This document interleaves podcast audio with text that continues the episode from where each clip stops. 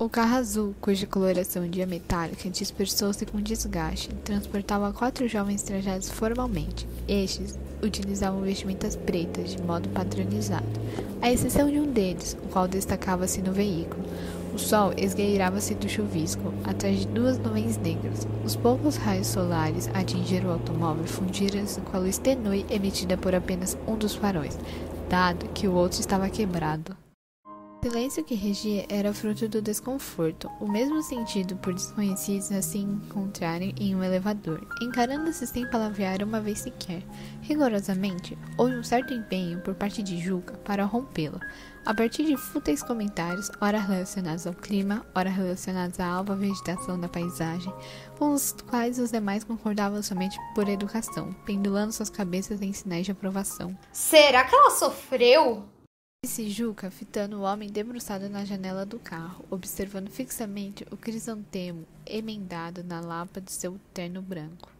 A princípio, o homem manteve-se calado, sustentando pela ilusória esperança de não ser aquele a quem o falante se referia. Em Raimundo! Raimundo, assim se chamava o homem, refletiu por um instante e respondeu: Possível, mas improvável. Ela estava sob o efeito de morfina.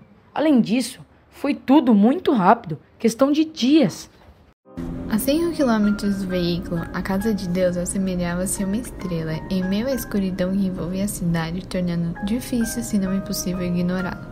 Onde a luz débil do já enfraquecido farol, a igreja, em meio ao véu escurecido, iluminou parcialmente o semblante de Raimundo. Esse estava, agora, a tomar seus pensamentos longínquos, desapegados aos tremores, devairados da estrada sinuosa e, com inconsciente levantou a mão e direcionou a sua testa, seguindo a parte central torácica e, por último, aproximando-as a ambos os ombros, finalizando o sinal da cruz. Juca, que antes estava fitado o crisantemo, caiu o olhar sobre o gesto de Raimundo. Não era de costume do amigo ser praticamente da religião. Rareava ver o homem frequentar missas. Comumente, Raimundo era avistado a mover diferentes bocais de cerveja à sua boca, somente afastando-se de um bar para a companhia de outro. A morte da sua sogra não ter feito bons efeitos na cabeça sua. Tardaria sua esposa a ver-te com tal zelo às práticas cristãs. Já disse, ela desejava ver o enterro da mãe, mas o pranto não a permitiu. E por que anda a fazer mesura a Deus? Raimundo não é dessas coisas. O homem então olhou a igreja que se dissipava lentamente pelo emaranhado de folhas selvagens. Esvaziando a garganta seca, soltou palavras com peso à sonoridade. Três dias atrás, durante uma quinta-feira, recebemos a triste notícia relacionada ao desenvolvimento da moléstia da minha sogra, a qual estava à morte. Ninguém imagina o acontecimento que isto foi em minha casa. O som, quase infindável, originado a partir do pranto de minha amada esposa. Matilde ricocheteava pelas paredes. Este apenas suspendiam-se quando preenchido, ora pelo ranger de dentes, ora pelos repetidos gritos, os quais manifestavam uma intensa agonia, concedendo-a a um alívio efêmero. Era uma filha exemplar. Nesse contexto, armou logo uma viagem solicitando a funcionária que zelasse pelo nosso lar e por mim que acompanhasse de modo a converter-me em seu suporte emocional. Mas o certo é que, às pressas, seguimos a residência da idosa, cujo anacronismo a destoava do resto das casas aglomeradas no bairro. Era grande?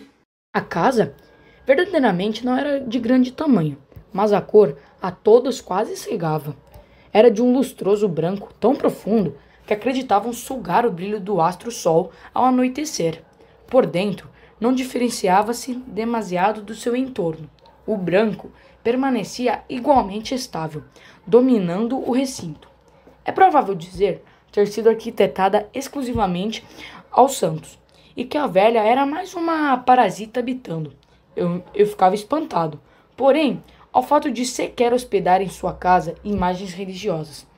Evidentemente, minha sogra andava sob a proteção de cruzes, terços, bíblias, contudo, eram inexistentes imagens de santos.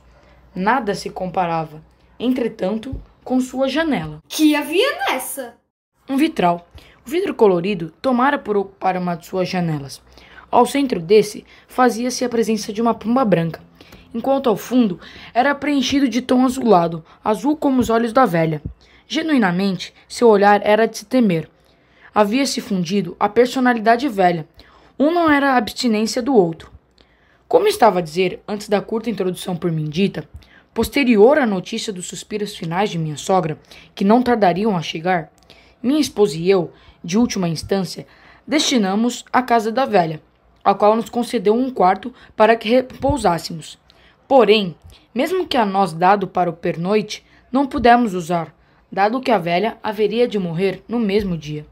Sobre o leito da cama, a velha repousava segurando, como de costume, o terço da madrepérola.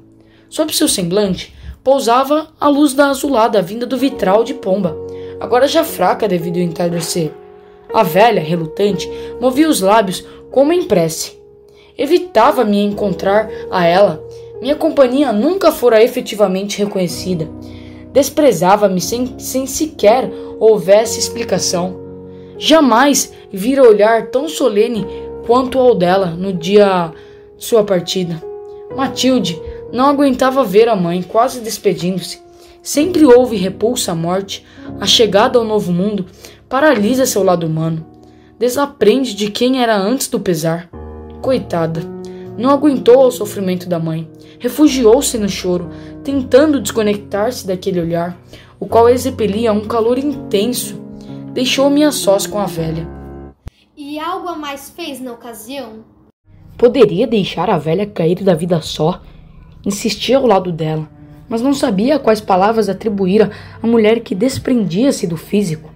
Meus pés mantiveram-se pesados ao chão. Respirava cautelosamente, como não querendo acordá-la do sono. Até que, em meio ao sereno do poar, a velha suspira. Não tem mais! Ajudá-lo-ei quando migrar me ao metafísico. Não tem mais medo. Alegrarei-me na presença do bom Cristo. Anunciei dizer algo impedido, por conta da minha imobilidade. Restava agora unicamente o que algum dia fora. Do cadáver inerte da idosa, estruturou-se um espectro reluzente, cuja fisionomia era semelhante, se não idêntica àquela que outra pertenceu. A minha sogra, uma duplicata. Este exalava um fulgor amarelado, o qual incorporava-se misteriosamente à luminosidade da lua refletida pelo vitral azulado. Aos poucos, a aparição des despregou-se do defunto, deslocando-se em direção à janela, a qual atravessou sem estorvo, de modo a contrariar a física. Seguiu esquivando-se das árvores que contornavam a residência, adentrando o céu noturno, onde a perdi de vista. Os demais espectadores certamente a confundiram com uma estrela cadente.